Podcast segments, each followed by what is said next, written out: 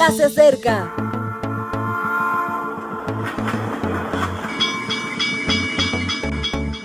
Partimos ya.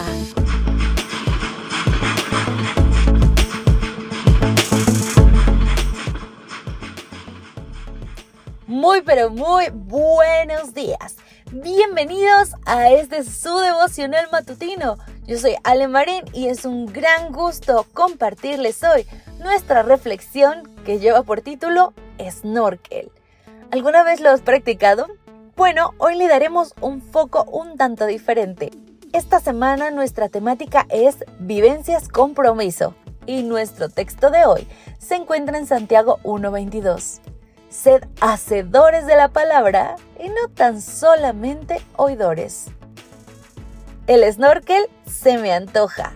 Es esencial para el cristiano que flota en un mundo líquido. ¿Por qué? Le permite respirar.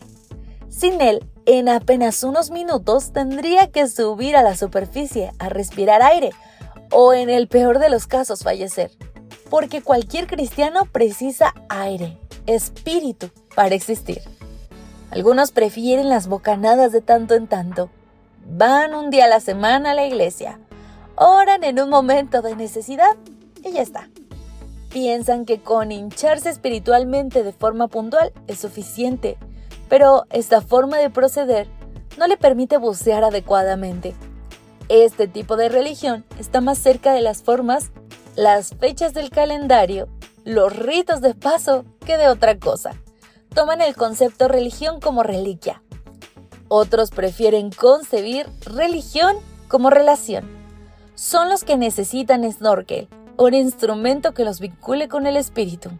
Su religiosidad tiene formas que surgen de un fondo, fechas en el calendario que se asocian a experiencias íntimas, ritos de paso que surgen de una constante espiritual.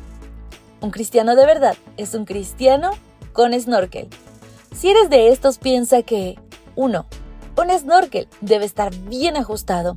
Hay relaciones espirituales muy inestables. Suele acontecer eso cuando basamos nuestra religiosidad solo en emociones. A estas hemos de añadir una experiencia personal y surgirán sentimientos. A estas hemos de incorporar conocimiento y surgirán certezas. De este proceso ya hablaba Pedro en 2 de Pedro 1, 5 al 8. Dice, no os digo nada nuevo. 2. Debe presentar cierta adaptabilidad. Una boquilla es muy incómoda si es rígida. La religión nos proporciona encuentros con Dios. Eso es incuestionable. Lo que no es tan relevante es si ese encuentro es a la madrugada o al atardecer, con palabras meditadas o espontáneas con traje o con jeans.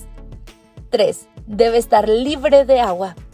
Si hay agua, no existe un canal de respiración.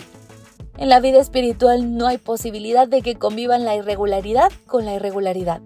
El mayor obstáculo para un cristiano es mantener un pecado. No existe posibilidad de respirar. 4. Debe tener un buen caudal.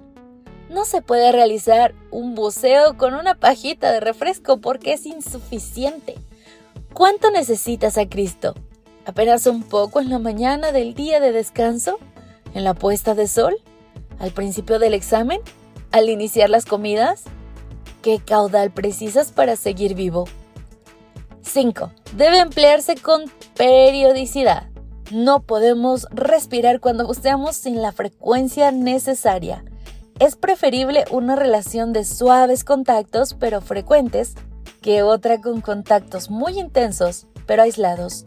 Ya sabes, no te olvides del snorkel porque es vital.